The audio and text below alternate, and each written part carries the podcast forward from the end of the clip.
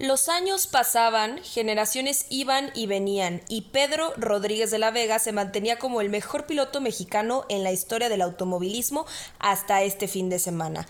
Su talento, habilidad y rapidez al volante le permitió destacar en todo tipo de categorías y codearse con los mejores pilotos de su época.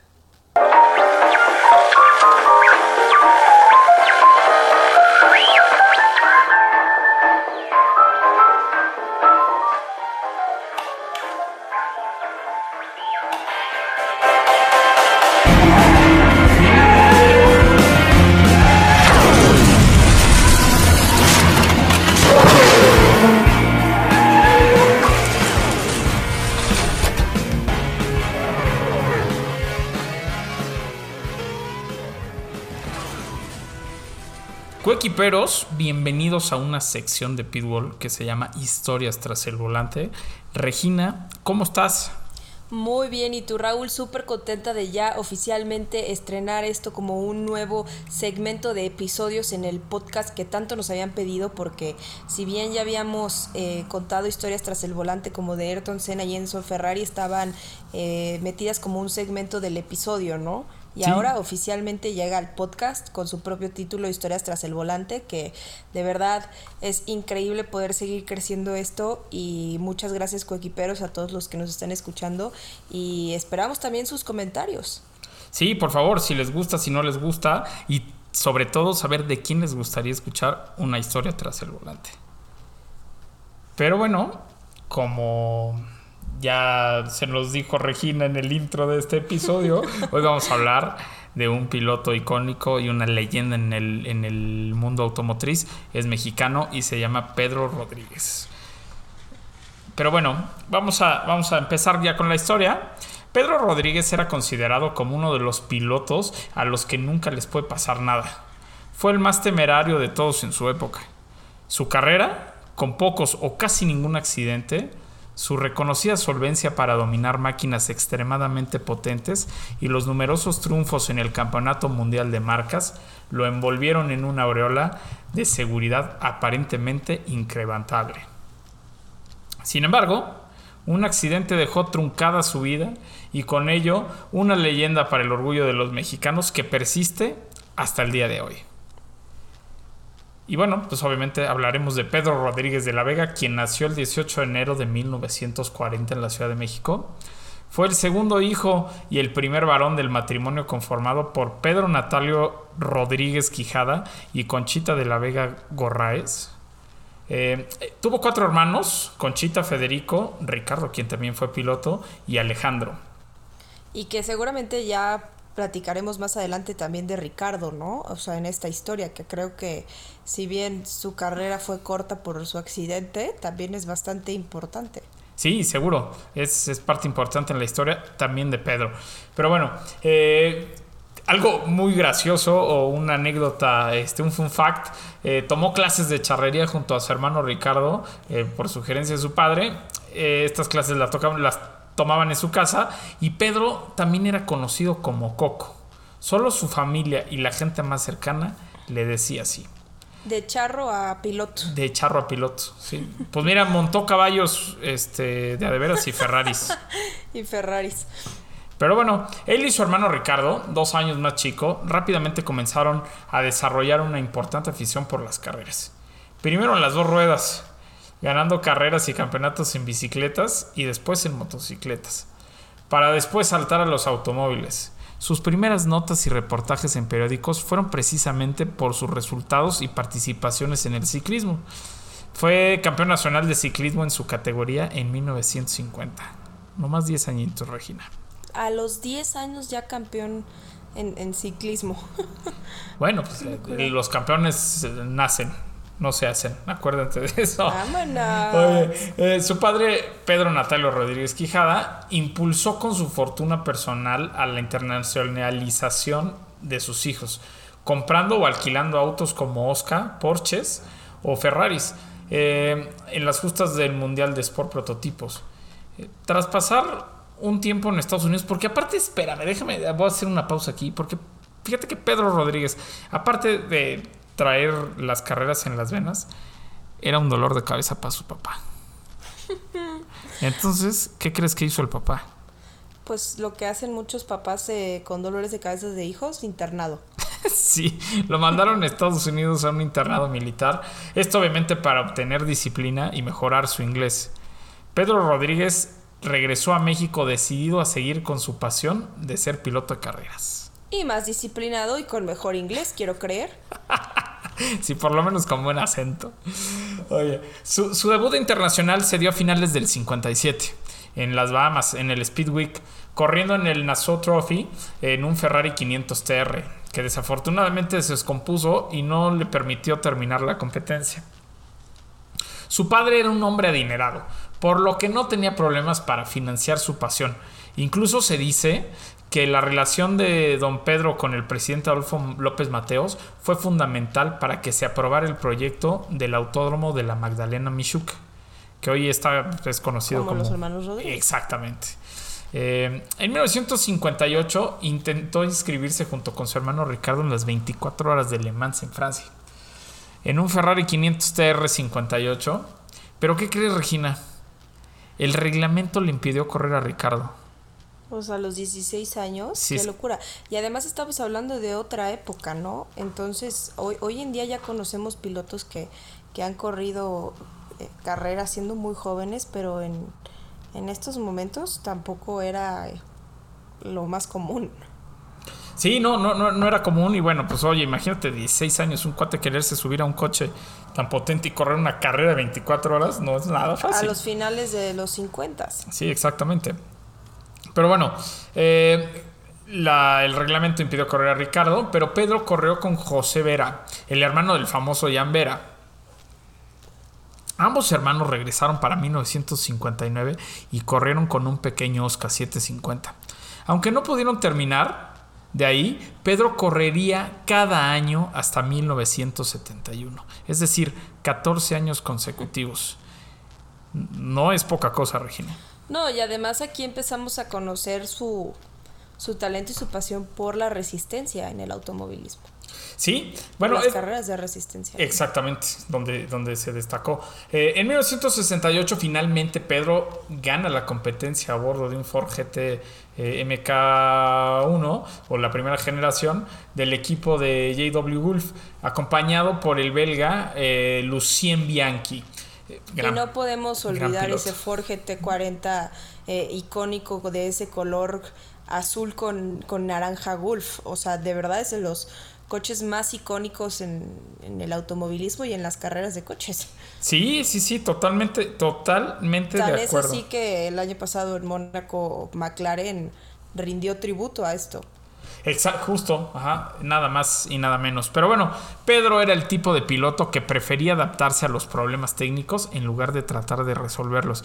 Y es que creo que es particularmente importante a la hora de conducir en las carreras de larga duración porque antes la fiabilidad del auto era muy importante, ya que no eran tan resistentes como ahora. Y, lo que menos querían era tener que estar separando a resolver problemas y mejor intentar correr con esos problemas. Exacto, justo, totalmente, totalmente de acuerdo. Él lograba mucha empatía con el auto y si tienes la empatía con el auto, como él la tenía, no solo le haces más confiable, sino que lo haces más rápido en algunas curvas de alta velocidad. Así afirmó el británico Jackie Oliver, eh, también famosísimo, ¿no? Con quien Pedro corrió 8 de 10 carreras del Campeonato Mundial de Sport Cars en 1971. Frecuentemente corrió para el expiloto e importador de Ferrari en los Estados Unidos, el North American Racing Team de Luigi Chattini, con quien mantendría una relación cercana hasta su muerte. El primero de noviembre de 1962, su hermano menor Ricardo murió en un horrible accidente durante el primer día de las prácticas en el Gran Premio de México. Fue, era el primer Gran Premio de México. El Gran Premio de México, sí. Y bueno, pues eh, fíjate que Pedro después de este accidente consideró su retiro de las carreras. Sin embargo, siguió corriendo y triunfó en las 3 horas de Daytona del 63 y los 2.000 kilómetros de Daytona en el 64 con un Ferrari 250 GTO. Pero tras la tragedia de la muerte de Ricardo en las prácticas del Gran Premio de México, eh, aquel 2 de noviembre del 62, Pedro Rodríguez pensó seriamente en el retiro.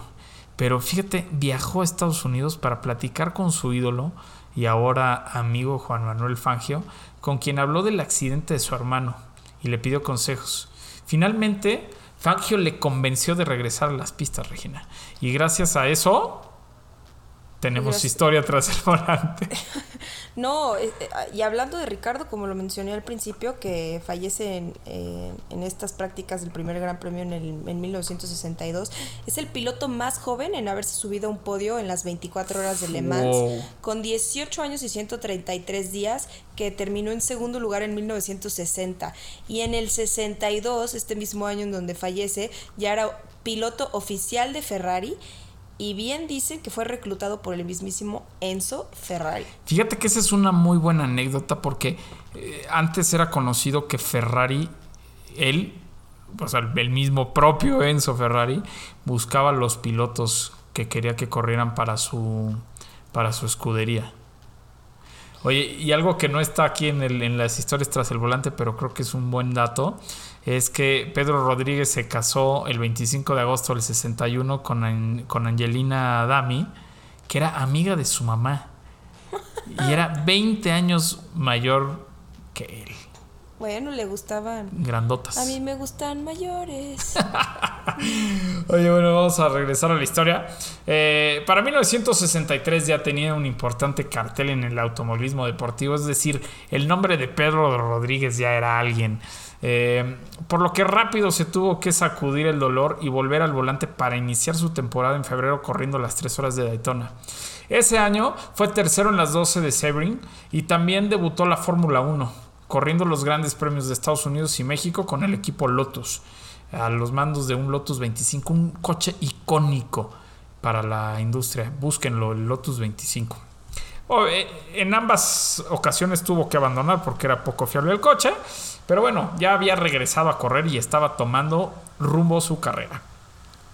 Tras tomar la salida en algunas carreras en los siguientes años, en 1967 marcó su primera temporada completa en la Fórmula 1 y lo hizo en plan grande, Regina, ganando el Gran Premio de Sudáfrica, que fue la primera carrera del año. Sí, la primera carrera del año la ganó. Y aparte la ganó, espérame, aparte lo, lo, lo, lo chistoso es que la ganó con un Cooper T81 y esa fue la última victoria de Fórmula 1 de Cooper. Y sí, si se están pensando, sí, son los mismos que hicieron el Mini de rallies. Eso te iba a decir. Y el mismo hatchback británico llamado Mini Cooper. Mini Cooper. Exactamente.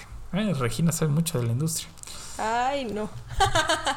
Fíjate que me que, que sé mucho del automovilismo y del deporte automotor, pero de la industria tú sí me das tres vueltas. No, no, no, para nada. Pero bueno, eh, fíjate que en el 68 sumó tres podios corriendo con el equipo de British Racing Motors o BRM, con el que obtuvo su mejor resultado en la Fórmula 1, pues con ellos tuvo cinco podios y la victoria en el Gran Premio de Bélgica en 1970. El último año que el trazado de Spa Franco Champs fue de 14 kilómetros y no 17 como lo es ahora. ¿Te acuerdas de esa pistota? Claro. Tres municipios pasaba. De hecho, hoy en día, si tú vas por la carretera de, Bélgica hacia Holanda, se me acaba de ir las ciudades, pasas por un costado de lo que fue el circuito. De hecho, todavía están los, los guardarrieles. Pero bueno, Pedro era conocido por ser piloto de pago, uno de los primeros profesionales del deporte. Su calidad le avalaba y era raro que tuviera un fin de semana sin competencia. Eh, voy a citar, voy a citar a, a un, a un escritor y dice, su calidad eh, le avalaba y era raro que no tuviera carrera un fin de semana. Viajaba de Europa a América como si fuera de Coyoacán a Cuernavaca. Así lo recordó Ignacio Galván, eh, decano de la crónica del automovilismo en México y en aquella época director de la revista Meta. Fíjate que esa revista la fundó Ricardo, su hermano. Eh, pero bueno, Rodríguez parecía intuir que la victoria se acercaba. Junto con su gorra a cuadros al estilo de Sherlock Holmes y una botella de salsa tabasco, porque no iba a ningún lugar sin salsita tabasco, empacaba una bandera de mexicano. Como buen mexicano. Empacaba una bandera de México y un disco de acetato, sí, de aquellos grandotes. Esa historia es buenísima. Este, con el himno nacional, porque cuando ganó en Sudáfrica, en el 67, la gente de Fórmula 1 no tenía el Sí, himno. no tenían el himno. Y entonces eh, ya nos habían platicado esta historia, ¿te acuerdas? En, Sí, en es que en- es que hacíamos había un podcast muy bueno cuando estábamos nosotros que ahora que no estamos nosotros es bastante maldito. Ahí Rodolfo, el maestro Rodolfo Sánchez Noya nos nos platicó esa historia eh, que de hecho él, Rodolfo Sánchez Noya, corrió con un disco y se lo dio a los organizadores, pero no traía el himno, traía eh, al sur de la frontera. Y así la y esa canción fue la que tocaron cuando Pedro Rodríguez estaba en el podio. Pero bueno, voy a voy a este- esta historia la tomé del libro de Joe Ramírez y entonces eh, voy a citarlo. Los organizadores tocaron Soft of the Border en algún lugar en lugar del himno. Recuerda a Joe Ramírez, quien fue ingeniero de los Rodríguez y uno de los hombres más exitosos de la categoría al dirigir el equipo de McLaren en el aspecto técnico por varios años. La historia de Joe Ramírez Regina es como para tres capítulos. Sí, oye, me encanta que cada vez que, que hablamos o tenemos historias tras el volante nos salen cuatro personas más Sí. de las que queremos hablar. Seguro, sí, y, y vamos a hacer muchísimas historias tras el volante. Pero bueno, Joe Ramírez recuerda a Pedro como un hombre solitario, a quien nunca le gustó hacer amistad con sus competidores. ¿A quién se parece, eh? ¿Al 44? Al mismísimo Lewis Hamilton, ¿no? Sí, sí, sí. La soledad le sirvió para encauzarse y dar los primeros pasos hacia esa temporada de ensueño de 1968. El 4 de julio, Rodríguez volvió a Brands Hatch, ahora en un Ferrari 250 LM, para las 6 horas del Campeonato Mundial de la WAC. Eh, con ese Ferrari y con Roy Pierrepoint como coequipero, cerró quinto en la carrera de resistencia. Ese resultado lo mantenía en la ruta correcta para enfrentar el segundo semestre de la temporada. Pedro regresó a la Fórmula 1 para encarar los grandes premios de Francia, Gran Bretaña, Alemania, Italia y Canadá. Los meros meros. Los meros meros. En este último, realizado el 22 de septiembre, obtuvo otro tercer lugar. El mexicano no tuvo descanso y volvió directamente a Francia a cumplir la aplazada cita en Le Mans. La competencia que tanto había deseado ganar al lado de su hermano Ricardo, quien había muerto seis años antes en una de las prácticas del Gran Premio de México. Eh, Le Mans le había negado la posibilidad de correr juntos en el 58, ya que Ricardo solo tenía 16 años y le prohibieron arrancar. Para 1968 todo era distinto. Pedro llegaba como parte del JW Automotive Gulf Oil Team. Nomás le habían puesto Gulf, ¿no? Y lo recordaríamos. Sí, más fácil. A bordo de un auto que distaba mucho del ser el favorito, el Ford GT40 con el número 9. Y ahorita nos vas a contar una anécdota buenísima de ese número 9, ¿no? Sí, no, no. Ahorita les voy a decir por qué. Pero bueno, eran las 3 de la tarde del domingo 29 de septiembre cuando el Ford GT40 con el número 9 Ay, qué bonito es ese Ford GT40. Ya sé. Qué terminaba en primer lugar, Regina. Ganó con el coche menos favorito. Pedro alcanzaba la gloria y coronaba una de las mejores temporadas que se recuerdan en el automovilismo. La campaña que lo convirtió en leyenda. Pero bueno, ¿fue leyenda por accidente, Regina? Pues sí y no. O sea, realmente ese asiento no era originalmente para, para Pedro, ¿no? Para el mexicano. Cuando debieron de haberse corrido las 24 horas de Le Mans en junio del 68, uno de los dos pilotos del GT40 marcado con el número 9, que de ahí es donde sale, era el belga Jackie X, que también estaría súper interesante poder hablar Una de él, historia, sí, claro. también es tremendo. Sin embargo, eh, por los movimientos políticos que existieron en ese momento de la primavera francesa, eh, tuvieron que mover la carrera a finales de septiembre.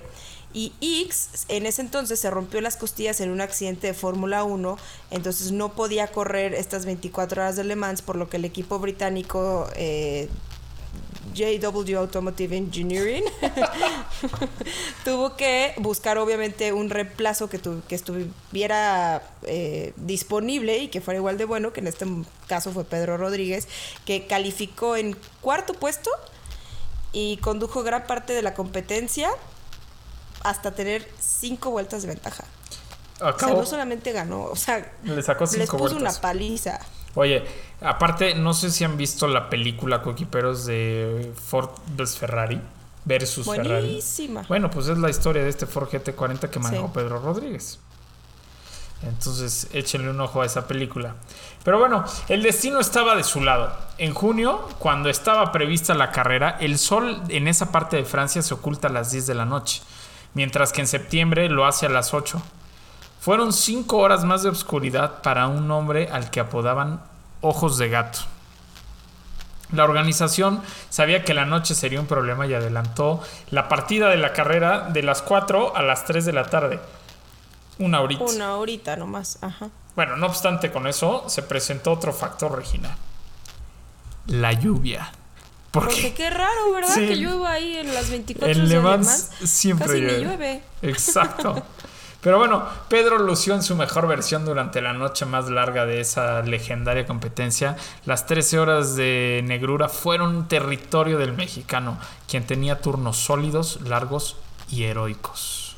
Y además, Pedro Rodríguez Raúl participó 14 veces en las 24 horas de Le Mans. 14 veces, no más. Eh, de las cuales solamente pudo finalizar en dos ocasiones y en una de esas dos ocasiones, en el 68, fue donde logró triunfar con ese Ford GT40. Impresionante. Sí. Bueno, está demostrado en Le Mans, eh, este, perdón, esta demostración en Le Mans hizo que John Wire fijara la vista en Pedro Rodríguez y lo invitara en 1970 a formar parte de su equipo para el Campeonato Mundial de Sports Cars. Hoy lo conocemos como WEC. Eh, donde entraría a competir con el nuevo rival a vencer, el Porsche 917K. También otro coche que se pintó con el, el, livery de Gulf. También divino. Y, súper, súper legendario en la industria automotriz. Bueno, en esa temporada debutó ganando las 24 horas de Daytona y también se impuso en los 1000 kilómetros de Brands Hatch y Monza, nada más. Además de las 6 horas de Watkins Glen dentro del mismo campeonato. Fue segundo en el Targa Florio con el 908-3. Ese Porsche se llevó 9 de 10 carreras ese año, Regina. Nada más, con Pedro Rodríguez obviamente como su máximo ganador y pieza clave para sumar el primer campeonato mundial de marcas para Porsche. Al año siguiente, el mexicano volvió a este cereal imponiéndose de nueva cuenta las 24 horas de Daytona, los 1000 kilómetros de Monza y de Spa Francorchamps además de haber finalizado segundo en los mil, en los mil kilómetros de la Nürburgring. Eh, el 27 de junio, los mil kilómetros de Selweg en Australia marcaron la victoria. En Austria. En Austria, pero si estoy. Discúlpame. Qué bueno, qué bueno que te tengo a ti, porque si no, los coquiperos estarían buscando otra ciudad. Sí, Setweg en, en Australia.